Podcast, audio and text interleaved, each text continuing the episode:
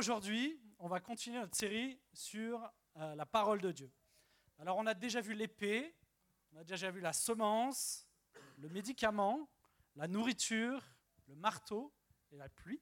Ok? Est-ce que quelqu'un peut deviner aujourd'hui Qu'est-ce qu'on va voir? C'est facile, il y a un indice dans cette pièce. Le Non Non On va voir les miroirs. Je l'ai entendu quelque part. Bravo. On va aborder l'image du miroir. Alors justement, ce matin, ça tombe bien. On est dans une belle salle remplie de miroirs. Ça ne pouvait pas mieux tomber. Alors on va faire un peu différemment ce matin. Je vais tous vous inviter à vous tourner devant les miroirs. Et puis on va faire le culte comme ça, on va regarder le miroir. je voulais voir si vous étiez... Vous savez, moi j'aime bien faire des blagues, donc euh, voilà, c'est une petite blague. Bon, je vous invite à ouvrir vos Bibles en tout cas. Euh, on va prendre Jacques, le passage de Jacques, chapitre 1, du verset 22 au 26. Alors François vous l'a déjà dit, est-ce que vous avez déjà tous vos Bibles? Il l'a rappelé vendredi, il l'a rappelé ce matin. Notre amie Sarah Marvan, elle a dit un jour, venir à l'église sans sa Bible, c'est comme aller à la piscine sans maillot de bain.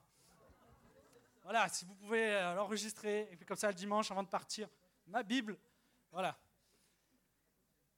Euh, alors pour ceux qui s'en souviennent, on avait déjà parcouru l'année dernière le livre de Jacques, c'était il y a pile une année avec Flo et, Philippe, c'était pendant, le congé euh, parental de, François et, Gégé. et ça tombe bien parce qu'on n'avait pas étudié ce passage précisément. Il faut dire que Jacques, c'est très, complet. donc moi j'aime beaucoup ce livre parce que euh, Jacques il nous enseigne sur l'attitude chrétienne qui est juste et il dénonce l'hypocrisie. Jacques il aborde les thèmes de la vraie religion, la vraie foi, la vraie sagesse. Et ici, il s'adresse à des chrétiens d'origine juive, dispersés tout autour de la Méditerranée à cause de la persécution, donc au 1er siècle. Et dans cet environnement hostile, il pouvait être tenté de penser que la foi, elle peut se réduire à une acceptation intellectuelle du christianisme. Et cette façon de penser peut être encore même présente aujourd'hui dans nos églises. Et donc cette lettre de Jacques, elle nous rappelle que la foi véritable, elle transforme des vies, elle nous encourage surtout à la mettre en action. Il est facile parfois de dire qu'on n'a pas la foi, que nous avons la foi, pardon, mais la mettre en, action, la mettre en pratique est parfois une autre paire de manches. Alors moi, je veux vraiment vous encourager à, lire, à méditer le livre de Jacques plusieurs fois dans l'année parce que c'est vraiment, c'est un livre pratico-pratique qui est vraiment utile pour notre quotidien. Alors revenons à notre passage, le verset 22. Mettez en pratique la parole et ne vous bornez pas à l'écouter en vous trompant en vous-même par de faux raisonnements. Car si quelqu'un écoute la parole et ne la met pas en pratique, il est semblable à un homme qui regarde dans un miroir son visage naturel et qui, après s'être regardé, s'en va et oublie aussitôt qui il était. Mais celui qui aura plongé les regards dans la loi parfaite, la loi de la liberté, et qui aura persévéré, n'étant pas un auditeur oublieux, mais en se mettant à l'œuvre, celui-là sera heureux dans son activité. Donc là, je l'ai dit plus tôt, Jacques, il s'adresse euh, aux Juifs en utilisant une image, vous l'aurez compris, comme le faisait Jésus qui est d'ailleurs son frère, est bien conscient que les vérités, les vérités spirituelles, elles sont souvent inaccessibles à notre intelligence humaine. Et donc ce passage, il nous dit que la parole de Dieu est comme un miroir qui nous révèle qui nous sommes en Christ, par lui et avec lui. Et donc il nous parle au sujet de nous-mêmes et il nous montre tel que Dieu nous voit. Sacré programme, hein, n'est-ce pas? Comment Dieu nous voit. Alors on va développer ce passage ce matin, si vous le voulez bien. Alors qu'est-ce que nous devons comprendre? La parole de Dieu est un miroir. Un miroir. Alors on a tous un miroir chez soi. Qui n'en a pas? Est-ce qu'il y en a qui n'ont pas de miroir? Peut-être. Bien souvent dans la salle de bain, dans notre entrée d'appart de maison, dans le salon, dans un couloir. Je connais personne qui n'a pas de miroir. De mon côté, le miroir de ma salle de bain, c'est la première chose que je regarde quand je me lève le matin, constatant bien souvent une belle marque d'oreiller sur le visage. Donc ça, ça veut dire que j'ai bien dormi. Et je pense que vous serez d'accord que se regarder dans le miroir, c'est une action qu'on pratique au moins une fois par jour. Alors ce matin, j'aurais aimé faire une petite expérience avec vous avec un miroir. Mais bon, vu l'absence de volontaire la semaine dernière pour jouer Jésus avec Daria. Je ne vais pas trop vous embêter avec ça. Hein. Je crois que vous n'êtes pas encore prêts. Mais bon, bref, pour ceux qui étaient là, c'est moi qui suis venu jouer Jésus. Hein. Alors, quand nous nous regardons dans un miroir, sa fonction première, c'est de nous renvoyer l'image de nous-mêmes. Et cette image, elle nous est jamais indifférente. Plus le matin quand on se lève. On projette sur cette image une bonne partie des sentiments que nous avons envers nous-mêmes. Et c'est parfois un peu comme un ami ou un ennemi selon les gens, un ami intime et silencieux. Alors on peut aussi le faire de plusieurs manières. Quand on se regarde dans le miroir, ça peut être en vitesse, si on est en retard pour aller au boulot. Ça peut être en, intensité lorsque on, essaye de, percevoir si on a gagné ou perdu du poids. Avec une certaine satisfaction si nous pensons que nous sommes attrayants pour les autres. Ou bien au contraire, avec désespoir lorsque le miroir va nous renvoyer une image, il ne nous renvoie pas l'image de la personne à qui on aimerait ressembler. Est-ce que vous êtes déjà retrouvé dans cet état d'esprit? Peut-être avec le désir de briser le miroir ou euh, de colère et amertume. Moi-même, je suis passé par ces pensées-là, notamment dans ma jeunesse. Ça m'a même poursuivi dans ma jeune vie d'adulte. je suis toujours encore un peu jeune, mais. Euh, mais quel que soit notre état d'esprit, quand nous nous regardons dans un miroir, une chose est certaine, on cherche à obtenir une information, d'une manière ou d'une autre. Une connaissance sur nous-mêmes. Alors, un miroir, il nous aide aussi à nous mettre en ordre. Si je me regarde dans le miroir et que je suis décoiffé, que je suis mal rasé, que j'ai ma chemise mal boutonnée, bah, je vais me recoiffer, je vais prendre le temps de me raser, je vais remettre ma chemise correctement, en théorie. Hein. En général, je suis censé réagir à l'information que me renvoie le miroir et corriger le problème. Le miroir, il nous parle finalement. Et lorsque nous constatons ce défaut, je l'ai dit, nous nous arrangeons pour le corriger rapidement. Alors pourquoi on arrange ce défaut? Tout simplement parce qu'en nous regardant, le miroir nous a indiqué, il nous a révélé ce défaut, ce qui nous dérange d'une manière ou d'une autre. Alors imaginez une vie sans miroir. Beaucoup sortiront de leur maison avec les cheveux à moitié coiffés, les pantalons mal enfilés, des visages mal lavés, des femmes mal maquillées, des trucs entre les dents après un repas, des graines, des feuilles de salade. Je suis sûr que ça vous est déjà arrivé. De façon générale, il a été démontré qu'il était difficile pour les hommes et surtout pour les femmes, de, je suis peut-être un peu dans les clichés, hein, de vivre sans miroir ou sans jeter un coup d'œil dans le miroir. Moi, euh, je l'avoue, ce n'est pas possible. Et je crois souvent, le matin quand je vais au boulot, je crois souvent des femmes dans leur voiture, euh, ah, d'accord, qui sont en train de se maquiller, de se bibocher là, euh, avec leur rétroviseur. Elles se regardent dans le rétro. Donc, je vous rassure, elles ne sont pas en train de conduire. Souvent, c'est dans les bouchons, ceux qui prennent, qui vont à Genève, la douane de Bardonnève, tu vois ce que je veux dire? Et euh, voilà. Alors, elles arrivent à faire deux choses à la fois, peut-être, hein, conduire et, se maquiller. Il paraît que c'est possible. Mais en tout cas, les gars, je ne les vois pas se maquiller, ils sont plutôt à se récurer le nez ou à être sur leur téléphone. Mais comme quoi, d'ailleurs, mesdames, on vous dit souvent que les hommes n'arrivent pas à faire deux choses à la fois, mais quand ils veulent, ils y arrivent. Hein Bon, c'était la petite blague. Alors revenons à notre image du miroir. Qui s'est déjà valorisé ou dévalorisé sur ce que lui renvoie son miroir? Je crois qu'on va tous lever la main là, en théorie.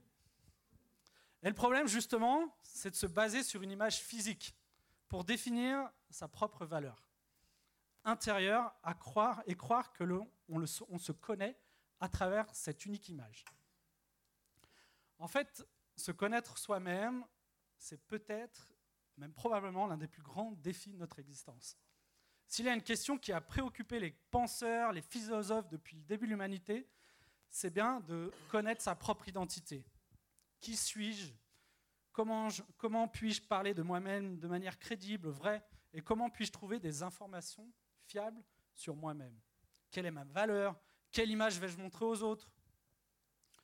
Le philosophe grec Socrate, il donnait le conseil suivant à ses élèves, connais-toi toi-même. Et à sa suite, et notre, notre époque, elle a développé toute une euh, de multiples sciences censées percer le secret de l'identité humaine. La psychologie, la sociologie, l'histoire, l'anthropologie. Pour, pour ces sciences dites humaines, une telle connaissance peut être acquise par un, monologue que l'homme va tenir avec lui-même. Et selon ces sciences, nous serions parfaitement en état de savoir qui nous sommes, en posant la question et en y répondant nous-mêmes. Pourtant, on ne peut que constater que nous avons accès aujourd'hui à toutes ces connaissances-là. Et les humains ne se sortent pas forcément plus définis dans leur identité, dans leurs valeurs, dans leur estime, de manière profonde. En fait, le seul miroir valable qui va nous envoyer, nous renvoyer l'image de notre intérieur et notre valeur, c'est la Bible. Et notre esmine de nous-mêmes, elle sera juste, car elle sera basée sur le regard de Dieu sur nous. Et donc la Bible, euh, elle nous enseigne que pour reconnaître à quoi ressemble notre propre visage et découvrir véritablement qui nous sommes, il nous faut nous regarder dans le miroir de la parole de Dieu. Notre miroir, c'est la parole de Dieu, la Bible. Elle décrit ce que nous sommes capables de faire ou de penser naturellement. Elle nous enseigne ce qui est conforme à la volonté de Dieu ou non. Lire la Bible, c'est écouter Dieu. Si tu trouves que Dieu est silencieux, ne cherche pas, lis la parole. Et je peux te dire, je sais de quoi je, sais de quoi je parle. Début d'année 2023, je suis passé par un temps de désert dans ma vie. Euh, je ne vais pas rentrer dans les détails. Et j'en voulais à Dieu, parce que je trouvais que Dieu était silencieux. Il ne répondait pas à mes prières. Je le ressentais presque plus. J'étais là, mais t'es où? Et de se plonger dans sa parole, d'une manière large, d'écouter leurs enseignements, de se, se recentrer sur lui, il m'a montré certaines choses. Et j'ai pu petit à petit me rapprocher de lui. Et Dieu, il s'adresse à notre corps, notre cœur, pardon, et à notre conscience. Et Jacques, il développe ce thème et il nous dit que la connaissance que nous pouvons obtenir en explorant le miroir de la loi parfaite de Dieu, sur la Bible, peut nous rendre parfaitement heureux et parfaitement bénis. Je me souviens d'une conversation quand j'étais ado avec mon grand-père, qui est aujourd'hui décédé. Mes parents s'étaient convertis une dizaine d'années auparavant, donc en 1986 pour être exact, via les fameuses conférences, de, les, conférences d'évangélisation de Billy Graham. Je ne sais pas si vous connaissez, c'est un grand évangéliste américain, donc il faisait des conférences par satellite qui étaient retransmises, traduites dans le monde entier. Mes parents y étaient allés et puis ils ont ensemble donné leur vie à Dieu. Et mon grand-père, il n'a jamais compris pourquoi ils avaient fait ce choix de suivre Jésus-Christ. Il m'expliquait que lui-même, il avait lu la Bible en long, en large, en travers, il lisait beaucoup de livres, etc. Mais ce qu'il n'a pas mais, et ça lui a rien apporté. Et en fait, ce qu'il n'a pas compris, c'est qu'on ne lit pas la parole de Dieu comme on va lire un roman ou qu'on va lire une revue scientifique. Il a cherché à comprendre des mots sur une page blanche sans demander à Dieu de l'éclairer. Et la Bible, ce n'est pas un livre rempli de théories que nous devrions mettre en pratique. La Bible, c'est la parole vivante et active de Dieu, que le Saint-Esprit, il l'utilise comme une épée puissante dans nos vies. On peut aussi lire dans Jean 14 au verset 26, je l'ai à l'écran, mais le consolateur, le Saint-Esprit que le Père enverra en mon nom, vous enseignera toutes choses et vous rappellera tout ce que je vous ai dit. Jésus ici, il promet à ses disciples que le Saint-Esprit les amènera à une compréhension concrète de la révélation entière de Dieu à l'homme par les Écritures. Donc cela inclut l'Ancien Testament, les enseignements de Jésus pendant son ministère terrestre et la révélation de la vérité donnée à l'Église après la Pentecôte, après Paul et, à, travers Paul pardon, et les autres disciples. Sans le Saint-Esprit, les mots dans cette Bible, ce sont que des mots. Les vérités qui y sont décrites ne peuvent nous être compréhensibles entièrement sans lui. Ce n'est pas possible. Et donc la parole de Dieu, elle va remplir une double fonction. Elle nous montre ce que nous sommes et ce que nous faisons. Et elle va nous révéler ce que nous sommes appelés à être et ce que nous devons faire. Alors j'aimerais approfondir ces deux points ce matin. Qui nous sommes et que faisons-nous? Alors savoir qui nous sommes, sacrée question. question. On trouve aujourd'hui dans notre société toutes sortes de moyens visant à aller chercher notre vraie identité, à travers notamment le développement personnel. C'est quelque chose depuis une vingtaine d'années, que ce soit dans les entreprises, dans plein de choses, les réseaux sociaux en sont garnis.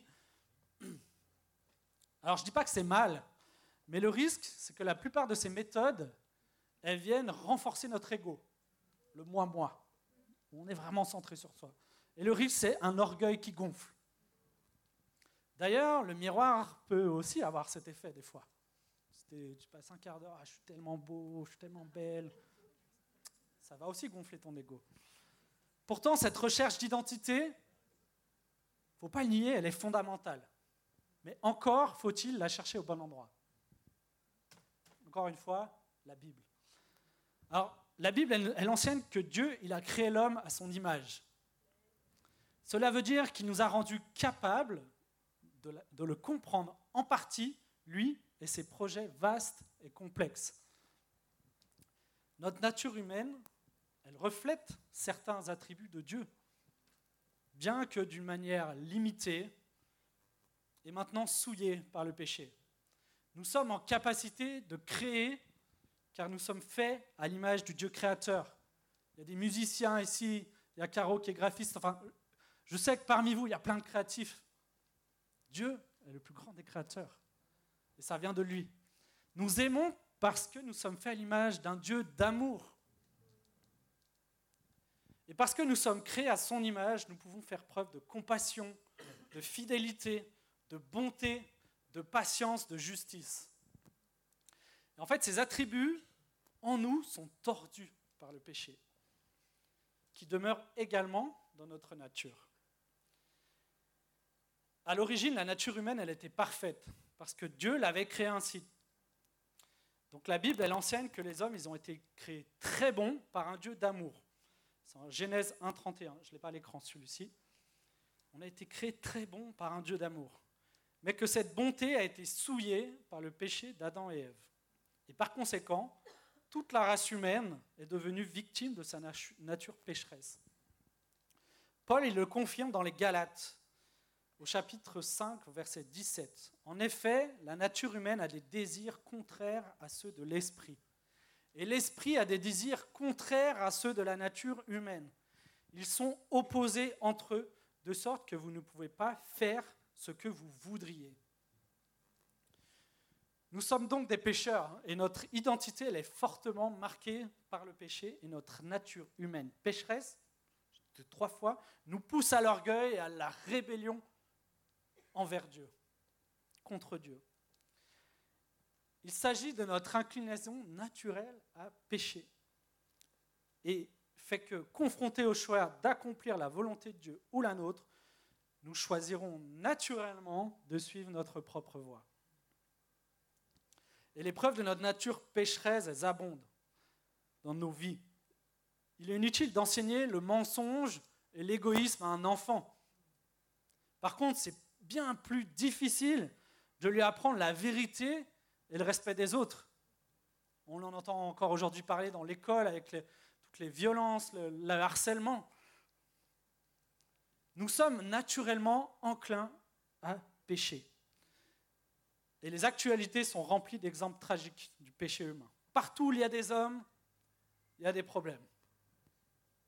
Charles, Spurgeon, comme ça que ça se dit. C'est un pasteur anglais du 19e siècle qui a dit Comme le sel assaisonne chaque goutte d'eau de l'Atlantique, ainsi le péché affecte chaque atome de notre nature. Il y est si tristement, si abondamment présent que si vous ne le détectez pas, vous ne pouvez qu'être trompé. Et la parole de Dieu nous renvoie dans un premier temps à notre image de pécheur, nos failles, nos incapacités et notre besoin criant de Dieu. Le plus fou, c'est qu'on pourrait en rester là, c'est-à-dire ne pas réagir à cette révélation. Mais reprenons le passage de Jacques, au verset 22. Mettez en pratique la parole et ne vous bornez pas à l'écouter, en vous trompant vous-même par de faux raisonnements. Car si quelqu'un écoute la parole et ne la met pas en pratique, il est semblable à un homme qui regarde dans un miroir son visage naturel et qui, après s'être regardé, s'en va et oublie aussitôt qui il était. Donc là, Jacques, il nous montre que l'on écoute que l'écoute uniquement, si on écoute uniquement la parole, elle n'aura pas d'impact sur nous, pas de changement dans notre nature. Les faux raisonnements, par exemple, c'est des excuses pour ne pas faire d'efforts, pour ne pas vouloir changer. En fait, il nous invite à réagir à ce que la parole nous renvoie, à la mettre en pratique. Ce devrait être aussi évident que de se laver les dents quand on remarque dans le miroir qu'on a une feuille de salade sur les dents. Alors, mon deuxième point, que devons-nous être et devons faire? Jacques qui poursuit au verset 25, celui qui aura plongé les regards dans la loi parfaite, la loi de la liberté, et qui aura persévéré, n'étant pas un auditeur oublieux, mais en se mettant à l'œuvre, celui-là sera heureux dans son activité. Alors ces mots, ils nous montrent quoi? Ils nous montrent qu'il y a un effort à fournir. Plonger. Je reviendrai sur ce terme un peu plus tard. Persévérer. Écouter attentivement. Se mettre à l'œuvre. La parole de Dieu, elle ne va pas faire son effet malgré nous. Elle va faire son effet avec nous. C'est là notre liberté. Sinon, on serait des robots. Le Saint-Esprit va agir, ne va pas agir en nous contre notre volonté. Même si Dieu pourrait le faire parce qu'il est tout-puissant. Non, il souhaite le faire dans le cadre d'une relation d'amour avec nous. Et ces actions, elles ne sont pas aussi faciles que de juste les lire et les dire. L'apôtre Paul, il écrit aussi aux Romains, au chapitre 7, versets 14 à 16, nous savons en effet que la loi est spirituelle, mais moi je suis charnel, vendu au péché. Car ce que j'accomplis, je ne le comprends pas. Ce que je veux, je ne le pratique pas. Ce que je hais, voilà que je, le fais. Ce que je ne veux pas, je le fais. Je déclare, d'accord avec la loi, qu'elle est bonne. Puis il écrit aux Corinthiens, donc aux 2 Corinthiens chapitre 5 verset 17, si quelqu'un est en Christ, il est une nouvelle créature. Les choses anciennes sont passées, voici toutes choses sont devenues nouvelles. C'est le même Paul qui écrit ces deux passages. Et non, ce n'est pas contradictoire. En recevant Christ, nous recevons une nouvelle nature, soit une nouvelle identité. Les choses anciennes, elles sont passées, nous sommes donc pardonnés, n'appartenons plus au péché. Toutes choses sont devenues nouvelles et notre vie change par le fait que nous sommes en Christ. Les conséquences du péché sont donc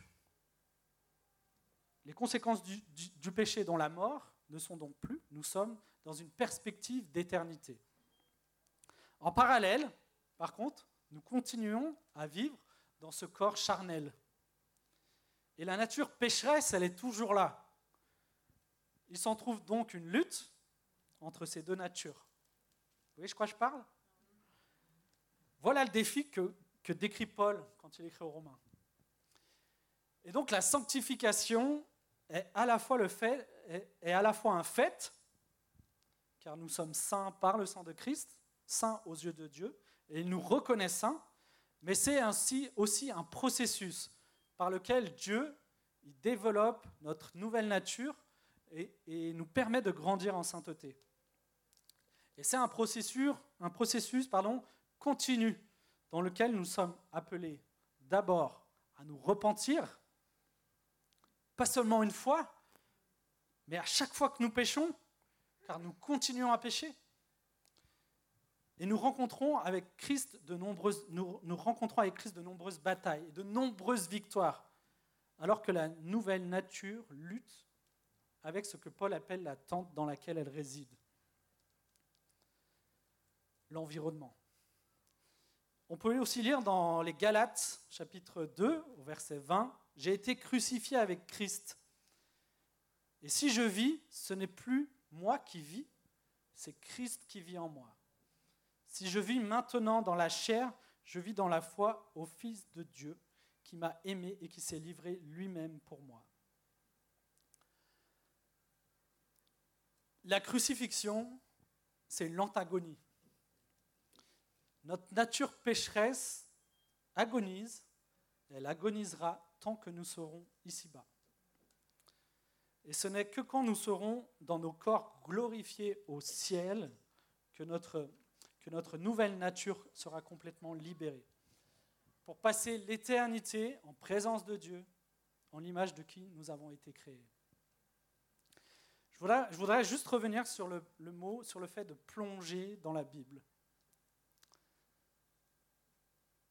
La Bible, elle est souvent considérée comme certains, comme un vieux livre poussiéreux.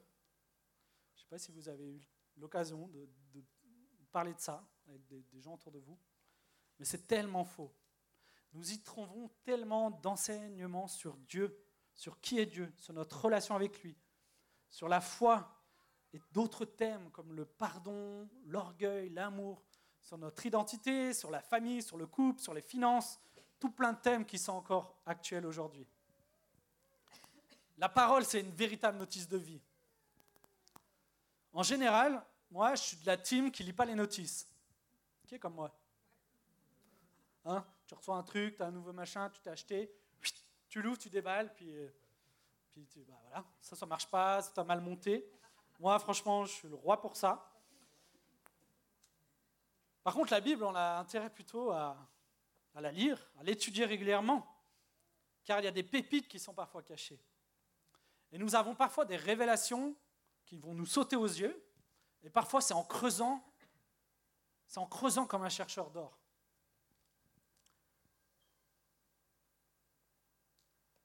Et ce que l'on découvre nous apprend souvent de nouvelles choses sur Dieu, sur nous, sur les autres. Elle nous éclaire sur des incompréhensions. Elle nous permet d'apprendre une question, un problème actuel ou un problème futur. Et juste pour illustrer ça, petite question. Qui a déjà réalisé que Ève, elle a été nommée après la chute? Qui savait ça? Comme moi il y a quelques mois. Il y a quelques mois, à Khalidji, on a découvert que Ève, son prénom, moi je pensais que, voilà, Dieu, vous savez, c'est le passage dans Genèse 2, il a, il créé Ève depuis Adam, que c'est toujours appelé Ève. Mais si vous le lisez bien, il l'appelle une femme, la femme. Elle n'a pas de prénom. Je vais juste lire le passage. Donc c'est Genèse verset 3, à partir du verset 16. Donc la chute, elle est passée, ok Et Dieu, il leur parle. Et il dit à la femme, j'augmenterai la souffrance de tes grossesses. C'est dans la douleur que tu mettras des, des, enfants au monde. Tes désirs se porteront vers ton mari, mais lui, il dominera sur toi. Il dit à l'homme, puisque tu as écouté ta femme et mangé du fruit au sujet duquel je t'avais donné cet ordre, tu n'en mangeras pas, le sol est maudit à cause de toi. C'est avec peine que tu en tireras ta nourriture tous les jours de ta vie. Il te produira des ronces et des, chardons, et tu mangeras de l'herbe des champs. C'est à la sueur de ton visage que tu mangeras du pain, et ce jusqu'à ce que tu retournes à la terre, puisque c'est d'elle que tu as été tiré. Oui, tu es poussière, et tu, retourneras à la poussière. Au verset 20, seulement là après, Adam appela sa femme Ève, car elle devait être la mère de tous les vivants. Donc ce passage avec Anidji nous a éclairé sur des questions en lien avec le couple. Vous dites euh, comment c'est possible? Je vais vous expliquer. Dieu, il proclame sur la femme qu'elle porterait la vie. Elle mettra des enfants au monde. ok? Adam a appelé sa femme Ève, qui signifie qui porte la vie. Il a proclamé sur sa femme ce que Dieu a proclamé sur elle. Il dominera sur toi, fait écho à femme, soyez soumise à vos maris, que l'on trouve dans Éphésiens 5. Le mot dominer ici, il fait référence à l'action de diriger, de gouverner. On peut parler de leadership. Si le mari proclame sur sa femme ce que Dieu proclame sur elle, il n'y aura pas de problème à ce que la femme se soumette à lui. Alors là, il ne s'agit pas, attention, hein, on ne va pas rentrer dans le débat, il ne s'agit pas d'une échelle de valeurs différente entre l'homme et la femme. Mais c'est des rôles différents que Dieu a posés. La relation couple, voulue par Dieu, n'est pas un rapport de force. C'est aussi l'image de la relation entre Christ et l'Église. Le couple représente cette image. Il y a aussi d'autres principes à tirer de ce texte. Je ne veux pas me lancer dans un débat, comme je vous ai dit, mais c'était juste un exemple sur ce qu'on a vécu nous. Ok. Et ce texte, il a fait grandir notre relation de couple avec Anne-Lydie, et nous avons, et, c'est surtout que ça a corrigé, parce que nous avons entendu tellement de choses par rapport à ce passage-là, vous savez, femmes, soyez soumises, machin, c'est des fois les, grands versets qui sont ressortis, pour des fois vouloir rabaisser la femme ou enorgueillir l'homme. Et voilà, ça nous a vraiment apporté quelque chose de concret. Alors les amis, nous avons encore beaucoup, beaucoup de nombreux trésors à découvrir dans la Bible. Alors ne, ne cherchons pas, ne, ne, cessons pas, pardon, de les chercher. J'arrive à ma conclusion, midi, beaucoup parlé. Alors aujourd'hui, Jacques, il nous éveille à cette réalité. Il nous enseigne que le miroir de la parole, il est correctif comme une paire de lunettes, on est plusieurs à en avoir, va corriger notre, notre vision. Le miroir de la doctrine Neville et nous enseigne qui nous sommes. Il est aussi correctif en ce, son, en ce sens pardon, qu'il nous guide vers ce qui est réellement important. Ce miroir parfait, il conduit nos mouvements, il nous amène à accomplir des gestes qui nous restaurent, un peu comme la kinésithérapie il nous appartient de faire les exercices, sans quoi la kiné n'aura aucun effet. Et Jacques il nous présente aussi la perspective extraordinaire de la bénédiction de Dieu, de la bénédiction de Dieu. Celui qui est un faiseur de la parole de Dieu sera béni par Dieu dans ce qu'il fait. On l'a vu au verset 25. Une telle personne, elle connaîtra la joie, le bonheur de celui ou celle qui a recouvré et retenu une identité auparavant perdue. Cette personne sait qu'elle n'est pas une série de fragments brisés, mais une personne restaurée. Elle se connaît elle-même dans l'unité de la parole entendue et mise en pratique. Dans cette nouvelle condition restaurée, créée et maintenue par l'Esprit puissant de Dieu, cette personne est bénie, car désormais, elle vit en pleine communion avec le Dieu de vie. Et la Bible, du coup, elle nous montre notre ancienne condition d'être et de faire. Être pécheur. Faire le péché. Elle nous dit notre nouvelle condition après la conversion. Être, c'est être saint. Et faire, c'est mettre en pratique la parole de Dieu. Plus je mets en pratique la parole de Dieu, plus notre nouvelle nature, c'est-à-dire Christ, grandit. Plus la nature pécheresse recule. C'est un cercle vertueux, car plus Christ vit en moi, plus je suis poussé à mettre en pratique la parole de Dieu de manière naturelle. Petit court témoignage sur ce que j'ai vu, j'ai vécu ces dernières semaines. Les événements terroristes du, du 7 octobre en Israël m'ont profondément bouleversé. Vous savez, on devait être en Israël en famille là, pendant les vacances de Toussaint. Et ces événements associés à, la lecture de la parole, à l'écoute de plusieurs enseignements, c'est venu remettre en question chez moi ce que Dieu attend de moi en ce moment. Les temps de la fin se rapprochent. Nous pouvons remarquer une accélération des manifestations, des signes. Est-ce la fin toute proche? Est-ce une contraction de la fin? La parole, elle parle de la fin des temps comme un accouchement. C'est pour ça que je parle de contraction. On ne peut pas le savoir. Mais ce que je sais, c'est que la parole de Dieu, elle me révèle l'état de mon cœur et ce que je dois faire. Le Saint-Esprit me pousse en ce moment à sortir de ma zone de confort. Et c'est dur, hein À ne plus être dans le compromis face au nom de Jésus-Christ car en attendant son retour, il nous a missionnés, moi, mais vous aussi, d'annoncer la bonne nouvelle. C'est-à-dire de le faire connaître et de faire son œuvre et de faire connaître son œuvre. Et cette mission, elle est actuelle. Elle n'est pas pour demain, mais elle est pour aujourd'hui. Et elle le restera jusqu'à son retour. Vous savez, ce que Dieu nous révèle sur nous-mêmes, sur notre cœur, est vrai. Et ce qui est bien avec lui, c'est qu'il nous révèle nos fautes, nos égarements. Il nous montre également, mais il nous montre également la voie que nous devons emprunter pour ne plus les faire.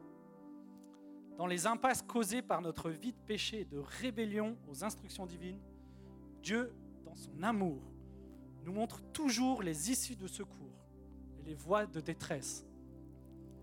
Alors faisons-lui confiance, comme nous le faisons avec notre miroir le matin, et apprenons-nous à toujours réajuster ce qui doit l'être dans nos vies à travers la parole de Dieu.